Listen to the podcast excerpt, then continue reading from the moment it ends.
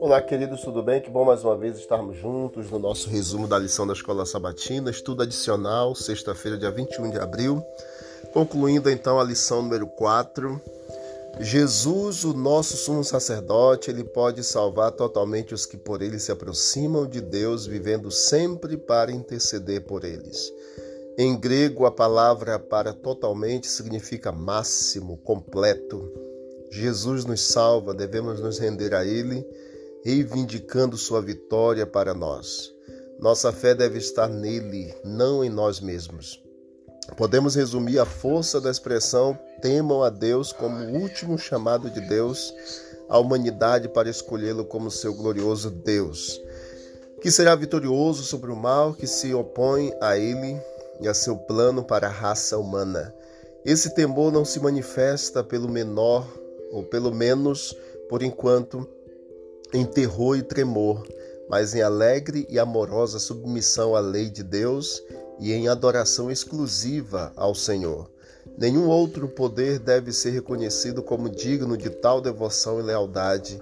Não há outras opções, porque o que se mostra no horizonte do conflito cósmico são ações de poderes demoníacos destinados à extinção. O temor do Senhor é, portanto, um convite divino para estar do lado de Deus no conflito, a fim de estar diante de Sua presença gloriosa, preenchido de alegria em eterna comunhão com Ele. Então, firmem-se no Senhor, temam ao Senhor, glorifiquem ao Senhor, porque nós precisamos a cada dia nos aproximar mais e mais de Deus, vivendo para o Senhor porque ele vive no céu intercedendo por cada um de nós. Jesus nos salva, queridos, de forma completa, de forma máxima, e devemos render a ele todo o nosso louvor, a nossa adoração, e nossa fé deve estar nele, não em nós mesmos. Que Deus abençoe você.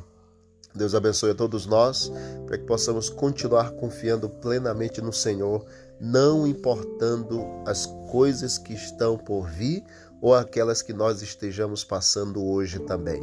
Que Deus abençoe. Vamos orar. Querido Deus, muito obrigado pela lição da escola sabatina que nós estudamos durante toda esta semana. Falamos sobre uh, o temor a Deus e dar glória ao Senhor.